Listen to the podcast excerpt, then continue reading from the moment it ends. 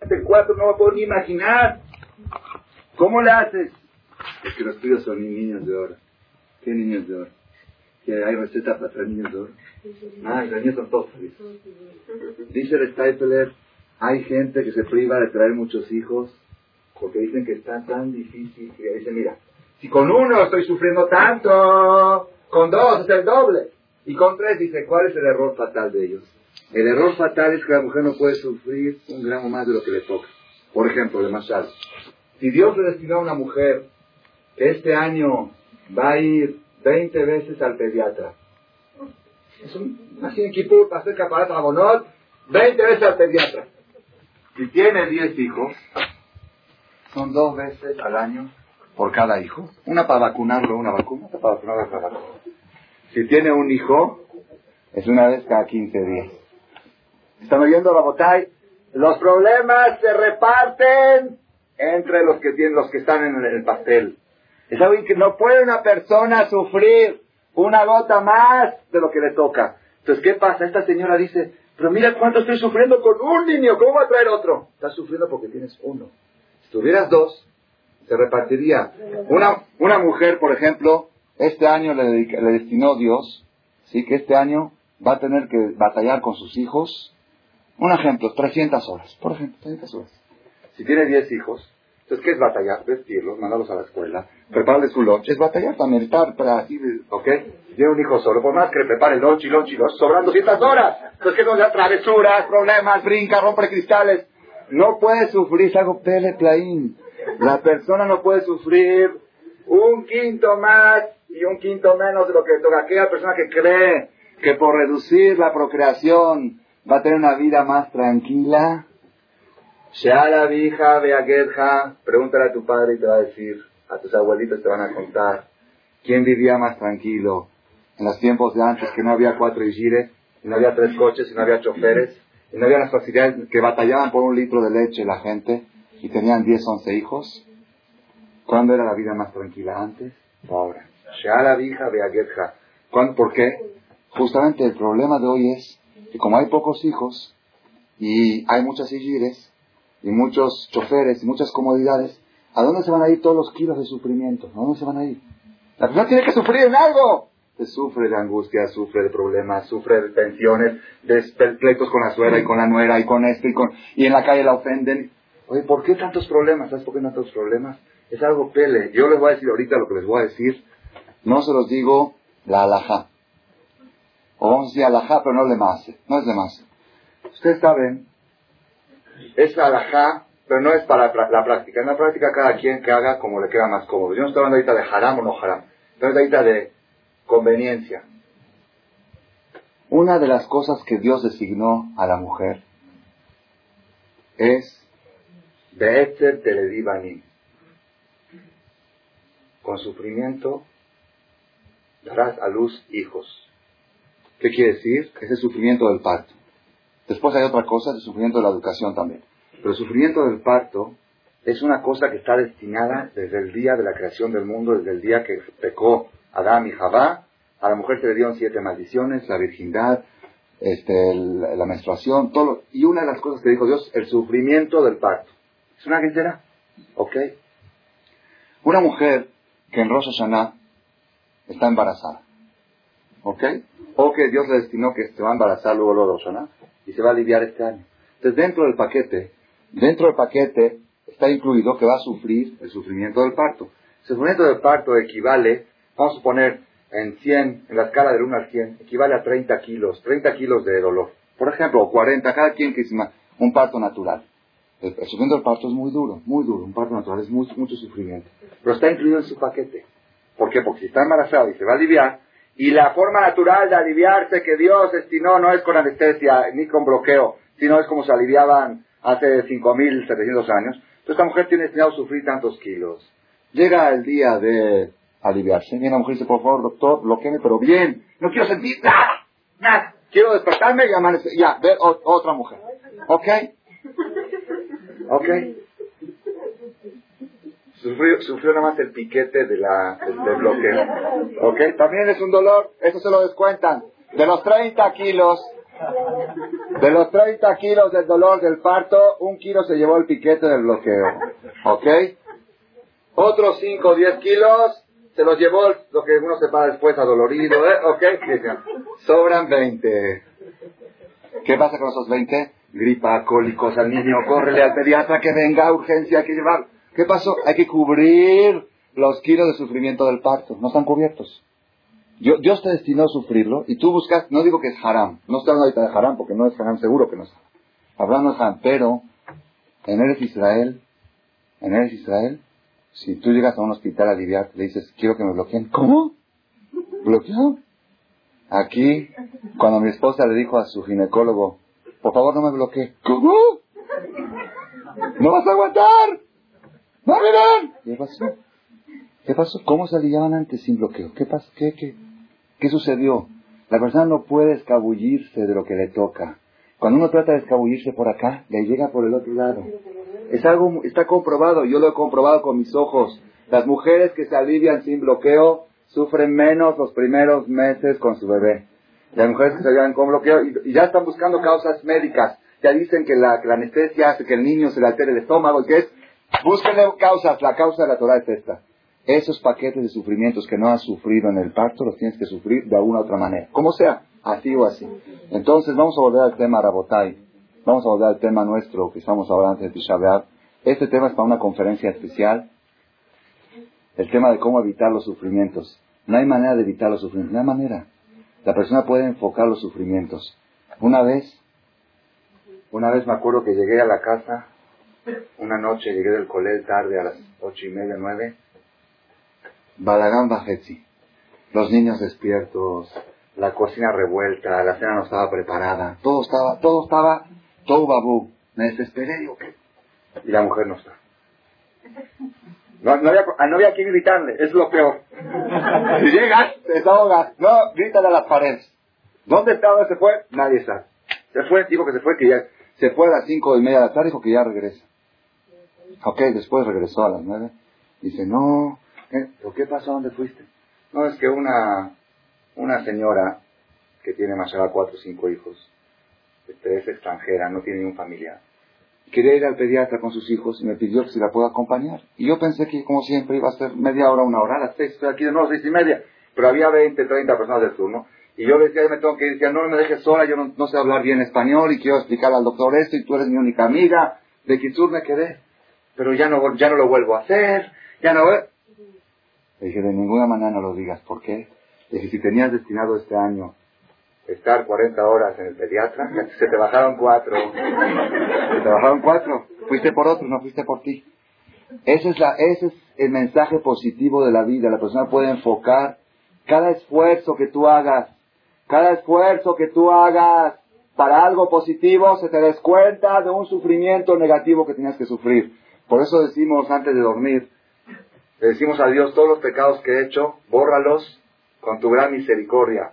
Mejor que Avaló al Surim, Raim, pero no con sufrimientos malos. Preguntó un jajam, ¿cómo no con sufrimientos malos? ¿Hay sufrimientos buenos? ¿Sí? Sí, no con sufrimientos malos. Ayúdame a enfocar mis sufrimientos en cosas positivas y no con sufrimientos malos. Que yo pueda enfocar todos mis kilos de sufrimiento en cosas positivas como en un parto natural o como en hacer un favor a alguien, acompañar a alguien al doctor y tener que correr por otros para no correr por uno mismo. Ese es un mensaje impresionante. Entonces ahora vamos a regresar al tema de Kishabea. Ponga atención, Rabotai. La persona, todas las personas, cada año, Dios les destina cuánto tienen que llorar y cuánto tienen que angustiarse. Todas las personas. Hay gente que de repente en el año sienten angustia. Sienten angustia. Si hay gente o no hay gente. Algunos, ¿no? Pocos, ¿verdad? Hay gente que de repente sienten... Ok, hay angustias que tienen causa. Tengo angustia por esto. Pero hay angustias en la mayoría de los casos. ¿Por qué te angustias? No sé, me da nada de llorar. No sé, así. Me siento, me siento así algo acá, siento algo acá. Bueno, ¿qué tiene? No sé, algo. Ese algo es una cosa natural que a partir del pecado de Adán Arishon, después de que hizo el pecado, la víbora le metió un veneno, que ese veneno provoca angustia. Y esa angustia es forzosa. No existe una persona que no pase momentos de angustia. No existe. Ahora pongan atención. ¿Qué se hace? Pero la angustia es muy negativa. No dijimos que la tristeza es lo peor que hay. No dijimos que la tristeza provoca pecados, que provoca crimen, que provoca ofensas, que provoca malas actitudes. Entonces, ¿qué se hace? Hay una patente increíble. Si tú agarras toda esa angustia, todas esas lágrimas, toda esa tristeza, todo ese luto, y lo enfocas en el día de Tisha está garantizado lo que les digo, garantizado. La persona que llora en Tisha no llora todo el año. La persona que se entristece en Tisha no prueba el sabor de la angustia todo el año. Y lo que les digo, lo digo garantizado porque lo, lo he comprobado. Hay recetas que dice receta Baduk un sé, revisado y comprobado. Revisado quiere decir investigado y comprobado quiere decir que se comprobó. Hay, hay, hay este, vacunas que ya están estudiadas químicamente, son muy buenas, pero todavía no se han comprobado en seres humanos, se comprobaron en ratones. Baduk un sé es una medicina comprobado. Esto, esta receta que les estoy dando ahorita fue comprobada no en ratones, fue comprobada en seres humanos. Seres humanos que han utilizado esta receta. ¿De cuál? La receta de la alegría. ¿Cuál es la receta de la alegría? Angústiate cuando te debes de angustiar para que te alegres cuando te debas de alegrar. Dijo el rey Salomón, tiempos para llorar y tiempos para reír. ¿Cómo tenía que haber dicho primero? Tiempos para reír. Primero positivo, después negativo. Si quieres reír cuando hay que reír, necesitas llorar cuando hay que llorar. Yo lo he visto con mis ojos, con mis ojos, cómo el Hará se encarga que estos días la gente no llore. ¿Por qué? Porque él sabe, Hará, que si la gente llora estos días, no llora todo el año, y el que no llora todo el año, entonces deja sin chamba, Hará, porque dijimos que Hará también vive de la maldad, y la maldad vive de la angustia. Entonces, ¿qué hace Hará? Te quiere tener angustiado todo el año. ¿Cómo hago para tener angustiado todo el año? No te angusties en el momento adecuado, que es en Tisha para que la angustia se te reparta en todo el año y pueda tenerte yo en mis manos. Por eso, Rabotai, yo les garantizo, la persona que respete las leyes de Tisha que pruebe una vez. El que ya lo ha hecho, que lo haga este año con más fervor. El que nunca lo ha hecho, que, que empiece a probar. Y van a ver un cambio increíble. Acabando Tisha de repente, una tranquilidad, una paz. Uno siente algo distinto. No se puede explicar. Es algo inexplicable. Y voy a terminar con un relato. Un relato verídico, verídico más. Quizá ustedes ya lo hayan oído. Algunos lo oyeron en vivo, otros lo oyeron en cassette. Pero vale la pena recordarlo porque vale la pena recordarlo. Ahorita les voy a decir por qué vale la pena. Terminando de contar, les voy a decir por qué lo va a recordar. Hace dos años, cuando empezamos las conferencias de las señoras, de las mujeres, los días miércoles de 8 a 9, teníamos tres, cuatro meses, una señora, de pura casualidad, no sabíamos, no la conocíamos ni nada, no sé cómo una amiga, alguien le dijo, Bekitzur, en forma milagrosa, una señora con ya, no, no, no conocida. Empezó a venir a las conferencias. Vino a la primera, le gustó, vino a la segunda, vino a la tercera, empezó a picar, empezó a acercarse, solita empezó a respetar Shabbat, ya respetaba, empezó a mejorar el coche en su casa, su marido todavía trabajaba en Shabbat, ok. Llegó una semana antes de Tisha a la conferencia.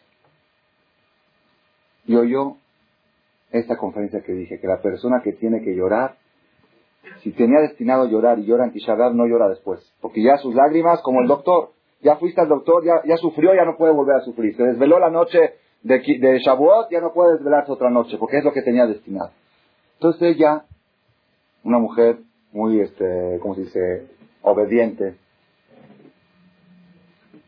muy creyente, oyó las cosas, se fue a la tienda, a una tienda aquí de libros, ella sabe inglés muy bien, compró libros de Tisha B'Av, nos da un poquito la historia de Tisha B'Av, ahora hay en español también algunos libros, y todo el Tisha se sentó en el suelo, como está escrito en la Lajá, hasta mediodía no se debe sentar en silla, como de luto, se sentó en el suelo, en su casa, y trató de llorar, trató de leer historia del holocausto, cualquier cosa que despierta la añoranza, despierta la persecución de los goyim a los judíos, las muertes que hubo, la Inquisición de, España o el holocausto, todas esas cosas es bueno leerlas y dice que lloró bastante. Como nunca en su vida ya había respetado, ni siquiera, no creo que ni ayunaba en Tisha Fue el primer año en su vida que ayunó, pero lo, hizo bien. Sentó en el suelo, lloró, ¿eh? Ya. Ok. Después de tres días, me llaman por teléfono y me dice, Rab, mi esposo estaba de viaje en Panamá de negocios. Y él viaja todos los días de Colón a Panamá. Colón es el lugar donde, donde están todas las empresas paisanas, la mayoría. Todos los días se va en la mañana y regresa en el vuelo de las 5 de la tarde.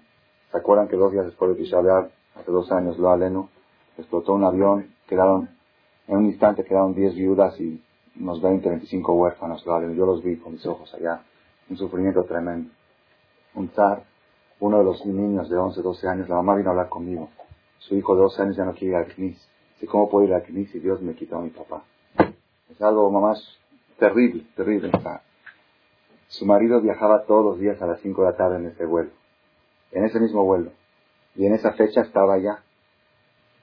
Ella un día antes, decía el otro día de Tisha le habló por teléfono a su marido, dijo, ya vente, te extraño, ya no puedo, ya no puedo estar tanto tiempo fuera, no sé qué. No, déjame, tengo que hacer. No, vente, luego te vuelves a ir otra vez, vente. Así dijo, vente, quiero que te regreses.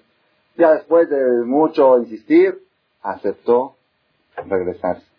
En el mismo momento que estaba explotando el avión allá, él estaba en vuelo aquí a México. Me habló ella al otro día con lágrimas de emoción. Dice, quizá yo tenía destinado este año a llorar. Y como ya lloré, ya no pude volver a llorar otra vez. Dice, lo que usted dijo en la conferencia, yo lo sentí en carne propia. Algo pede, pede impresionante. ¿Por qué digo que los que, hay gente que ya vio este tema, ¿por qué vale la pena recordarlo? Ahí en la noche esta señora ya vive fuera, vive en Panamá, me habló por teléfono. Me habló por teléfono para decirme de unos cassettes de conferencias. Ella está actualizada, tiene hasta los últimos cassettes. Las últimas dos semanas no tuve gente que viaje, no los ha recibido.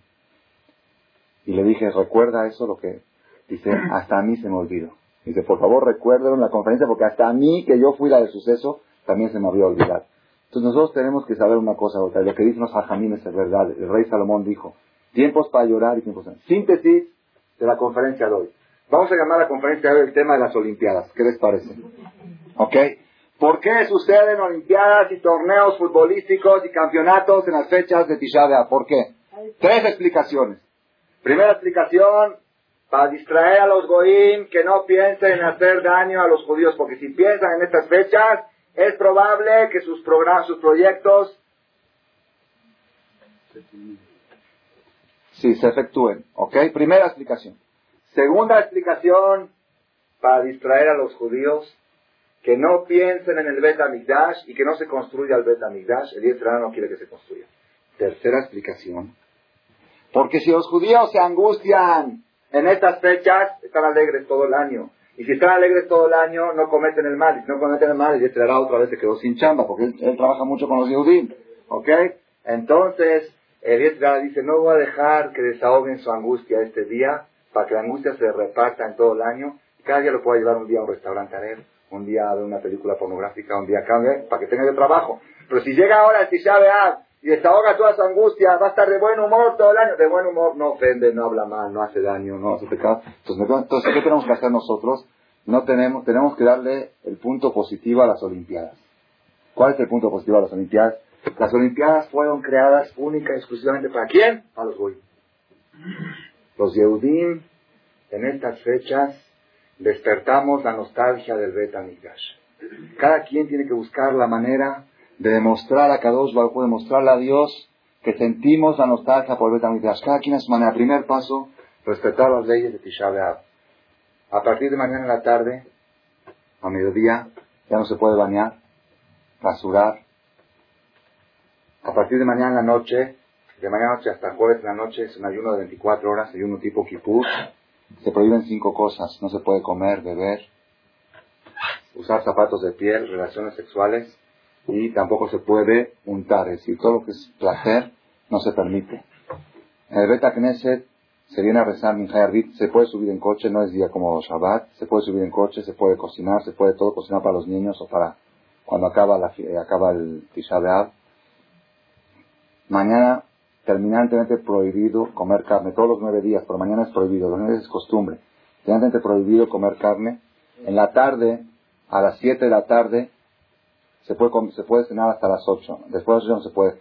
A las de 7 a 8 se puede cenar por solamente una comida cocida, no se puede cenar más de una comida. Es tipo de luto, se acostumbra a cenar huevo duro con pan y con ceniza. Fruta y verdura se puede todo lo que sea, pero lo que es cocido, una sola comida. Entonces, si quiere comer bien, tiene que comer a las 4 de la tarde una buena comida y al último, a las 7 y media más o menos, una torta de huevo con, con, con tipo de abelut, y esa es una de las formas, esas son las leyes técnicas, prácticas, para llevar a cabo lo que es Tisha Pero más que las leyes técnicas, hay que poner énfasis en las leyes ideológicas. Yo digo así, hay que tener zehut, hay que tener zehut para llorar en Tisha Es difícil, no siempre sale. Hay años que uno le sale hay años que no le sale. Hay años que uno tiene que esforzarse para llorar. Yo le pido a Dios cada año antes de Tisha ayúdame Dios a poder llorar mucho este Tisha a no llorar todo el año. Ayúdame a poder angustiarme mucho en Tisha para no angustiarme todo el año. No siempre uno tiene el zehut. Aquí mañana en la noche, después de Arvid, se lee Megilat se lee Kinot, acaba el rezo como a las nueve y media, y cada año acostumbramos, tenemos ya tradición, de hacer una conferencia única y exclusivamente de la gente que quiere llorar. La gente que quiere venir a reírse, que no venga. El que quiere venir de a sentir un poco, no son de las conferencias que me gustan grabar, no son de las conferencias que me gusta difundir, son de las conferencias locales que son solamente especiales. Una persona vino hoy y me pidió permiso para grabar. Dice que ya toda la colonia, varios amigos le dijeron que van a venir, que se acuerdan de esa conferencia que les gusta. ¿Ok? A la gente que le gusta venir y oír cosas deprimentes en el día que hay que estar en ambiente de tristeza, que venga. La persona que se siente mal, mejor que se quede en su casa, pero lo más importante de todo es, es lo que dice la Gemara. Kola mitabea Jerusalén, todo que se enluta por Jerusalén, zohe veroe simjata. Tienes de de ver la alegría de Jerusalén. Como dice el Pasuk, Sisuet Jerusalén, regocíjense con Jerusalén. ¿Quién? Giluba, alégrense con ella. ¿Quién? Kola mitabelim alea. Todos aquellos que lloraron por el Betamigdash, cuando venga el Betamigdash lo van a gozar y disfrutar. Todos aquellos que no lo han llorado, quizá lo presencien, lo van a presenciar, pero no lo van a disfrutar, porque es una ley mágica. Cuando la persona esfuerza, esfuerza por algo, cuando la persona tiene nostalgia por algo, cuando llega el tiempo la disfruta. Y Irazón, Irazón, todo esto, la conferencia que vimos hoy, esa reserva de que esta noche no suceda lo que es muy probable que suceda, que se construya el Betamigdash, entonces ya cambian todos los planes. Nos vemos mañana en Jerusalén, Iracodes, todos juntos, en el Concord del Mashiach, ¿ok? Pero si no sucede, si Barminan, Barminan, lo aleno, lo aleno, lo aleno, no se llega a construir el Betamigdash el día de esta noche, mañana, entonces mañana noche aquí, el rezo va a ser a las 8 y 10, Minha y Arbit. Después de Arbit se va a decir Kinot, lo que se acostumbra a decir sentados en el suelo. Y después a las nueve y media Vamos a hacer como una conferencia con micrófono para hombres y mujeres, las mujeres en este salón, los hombres en este salón, y esperemos que Besat Hashem Baruj transforme este día en día de alegría como Él nos prometió. Atatakum Perachem Sion, tú te vas a levantar a apiadarte Sion, Kiet Lejanená vamos el tiempo, ya llegó el tiempo, ya llegó el tiempo, Lejanená, para apiadarte de ella, Kivamoed, porque ya llegó la fecha. ¿Qué quiere que llegó la fecha? Va, la palabra va es Ab voltea a ver Ab.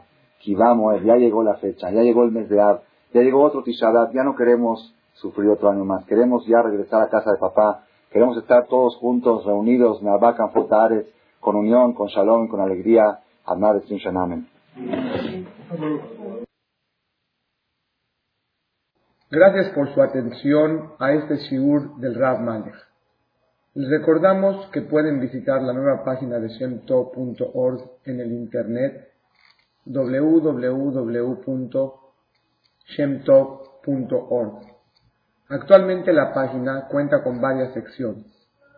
Noticias sobre las actividades de Shemtov a nivel mundial, escuchar o bajar las últimas conferencias del Rav Malek, escuchar o bajar la alhaja del día, imprimir o estudiar desde su computadora la perashá de las semanas, estudio diario de Gemara, Daf Yomi en español, sincronizar su iPod con podcast, un manual para crear su propio CD de las conferencias que existen en la red, adquirir libros con entregas internacionales con la metodología del Rav Malech de español, fonética y hebreo simultáneamente,